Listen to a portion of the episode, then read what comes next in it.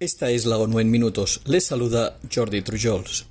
Las Naciones Unidas lanzaron este jueves un llamamiento humanitario por un valor de mil millones de dólares para la población de Turquía que el pasado 6 de febrero sufrió uno de los terremotos más devastadores que han sacudido el país durante el último siglo. La aportación cubre un periodo inicial de tres meses y permitirá ayudar a 5,2 millones de personas en las 11 provincias más afectadas por el sismo. Asimismo, facilitará la entrega de ayuda humanitaria en ámbitos como la seguridad alimentaria, la protección, la educación, el agua y el refugio. El secretario general de la ONU, Antonio Guterres, recordó que en estos momentos la gente está sufriendo y no hay tiempo que perder, e instó a la comunidad internacional a dar un paso al frente y financiar en la totalidad su llamado en respuesta a una de las mayores catástrofes naturales de nuestro tiempo.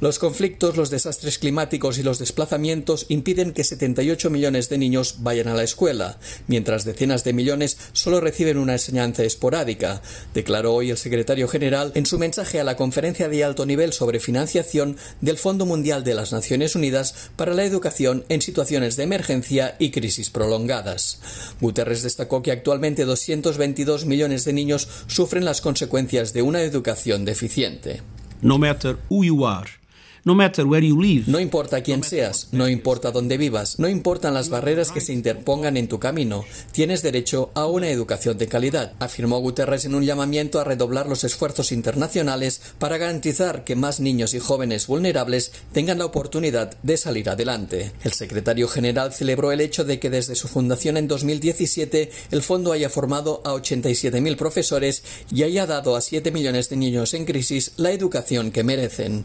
Las promesas de contribuciones por parte de 18 países y del sector privado superaban los 826 millones de dólares en el primero de los dos días de duración de la conferencia que finalizará este viernes. La Organización Meteorológica Mundial anunció hoy la aprobación de un nuevo proyecto que servirá para aumentar la capacidad regional y la resiliencia frente a la variabilidad y el cambio climático en los Andes. Los tres principales objetivos de la iniciativa son mejorar la capacidad de las comunidades de los seis países andinos participantes para adaptarse a un clima variable y cambiante, fortalecer la resiliencia frente a las amenazas hidroclimáticas y mejorar la planificación entre las instituciones de los países participantes y las instituciones regionales de la Organización Organización Meteorológica Mundial.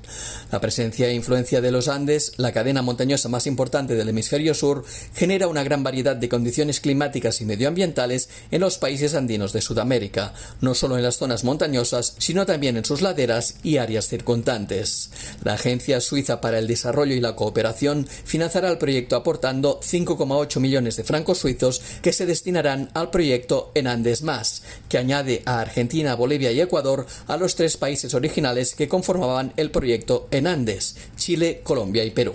El alto comisionado de la ONU para los Derechos Humanos, Volker Turk, expresó hoy su profunda preocupación por una iniciativa de ley en Italia que podría obstaculizar las tareas de asistencia de las organizaciones humanitarias de búsqueda y salvamento en el Mediterráneo central. Turk indicó que la ley castigaría de hecho tanto a los migrantes como a quienes intentan ayudarles, y que esta penalización de las acciones humanitarias probablemente disuadiría a las organizaciones de derechos humanos y humanitarias de desempeñar su crucial labor. La propuesta de ley también exige que los buques de rescate humanitario se dirijan a puerto inmediatamente después de cada rescate, renunciando a rescates adicionales, aunque se encuentren en las inmediaciones de personas en peligro. Turk instó al gobierno de Italia a retirar el proyecto de ley y a consultar a los grupos de la sociedad civil, particularmente a las ONGs de búsqueda y salvamento, para garantizar que cualquier proyecto de ley se ajuste plenamente al derecho internacional de los derechos humanos, al derecho internacional de los refugiados y a otros marcos jurídicos aplicables. Y hasta aquí las noticias más destacadas de las Naciones Unidas.